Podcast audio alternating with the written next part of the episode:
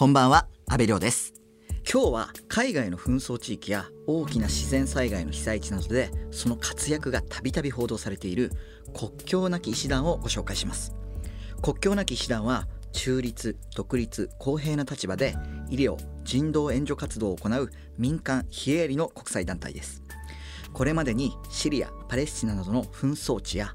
エボラ出血熱など感染症が蔓延しているアフリカ諸国。さらにハイチ大地震や東日本大震災など被災地で緊急医療援助活動をされています。これらの活動が認められ1999年にはノーベル平和賞を受賞しました。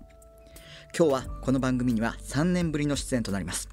国境なき医師団で手術室看護師をされている白川優子さんにお越しいただきました。白川さんご無沙汰しています。ご無沙汰しております。3年ぶりですよね。本当に嬉しいですあのー、白川さんはもう6年近く国境なき医師団で活動されていらっしゃるんですが白川さんはこれまで何カ国に緊急医療支援に行かれたんですか？はい、えーと私はですね、2010年に、えー、入団以来、これまでに9カ国延べ12回派遣されました。うん、そして昨年の10月21日から11月11日までイラクに行かれていたそうなんですけど。はい、そうなんですあのイラクでは今報道もたくさんされていますけれどもあの、ま、10月17日去年のですねイラク軍などが、まあ、イスラム国が拠点とするモスルの奪還に向けた地上侵攻を開始して以来ですね激しい戦いを繰り広げているんです。でそしてまたですね米国主導の多国籍軍が、空爆による支援を本格化させたんですね。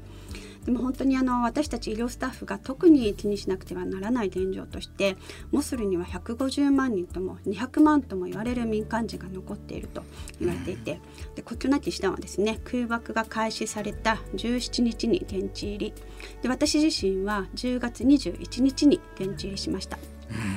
その医療行為を実際に行う病院というのはどのようにこう、まあ、建設していくんですか？はい、えっと、異なき師団はチームがいくつかに分かれて入ったんですね。で私が参加したそのチームっていうのはですねあのドホークって呼ばれる、まあ、町があるんですでそこから入ったんですけれどもそれはモスルの北側にある町なんですね。で、まあ、そこからの、まあ、ドホークという町から車でずっと1時間ほど入るとですね、まあ、ずっと砂漠地帯になるんですよ。でその本当に何もない砂漠にテント病院をあの建てたんですね。でそのテント病院にはですねさまざまな国から派遣された国境なき医師団の海外派遣スタッフがですね私を含む、まあ、10人ほどで現地で採用した人が、まあ、50人ほどの人員でやっていたんです。で医療器具だったりとか、まあ、薬剤などをですねそこからまあ運んでそこまでですね運んで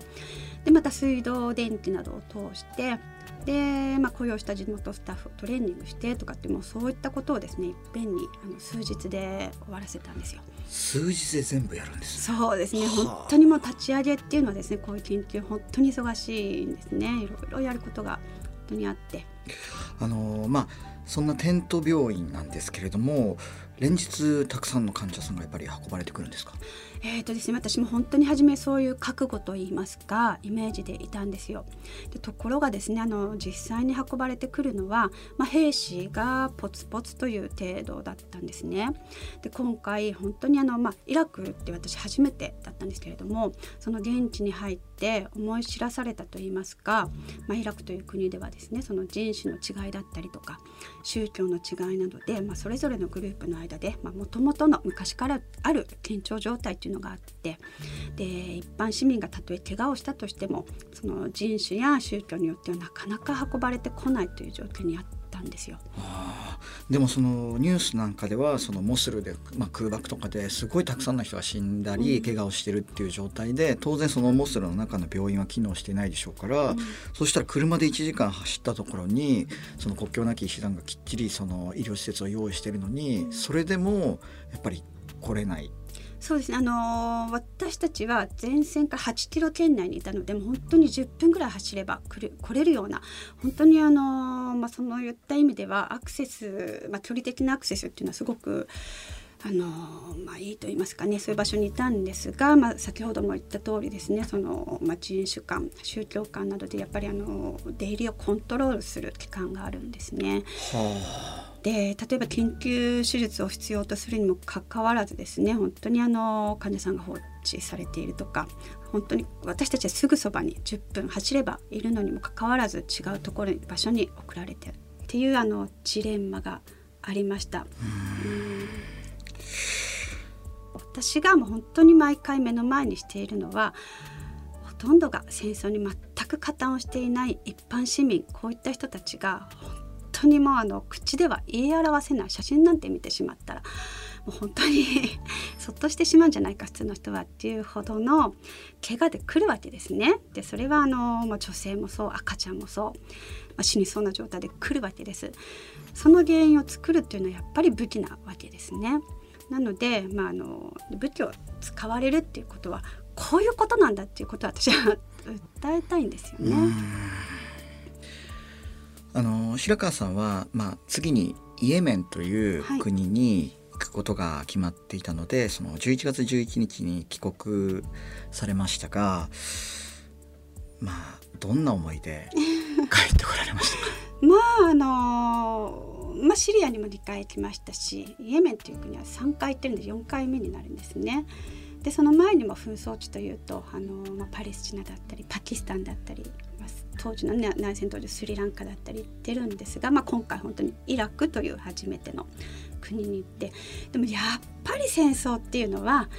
一番の被害者として共通するのがあの戦争に全く加担をしていないもうただそこに住んでいるだけという一般市民だということなんですね。でこれは本当に私は毎回目の当たりにしていてそれは本当にどこも同じででもその医療活動をしていても戦争は終わるわけではない。でそれは医療者としての私というよりも同じ人間として、まあ、戦争を止めるには本当にもう一体どうしたらよいのだろうっていうね、まあ、そんな思いを抱えながら帰国してまいりました。今夜は国境なき医師団の手術室看護師の白川優子さんにお話を伺いしました。白川さん来週もよろしくお願いします。はいよろしくお願いします。ここまでのお相手は阿部亮でした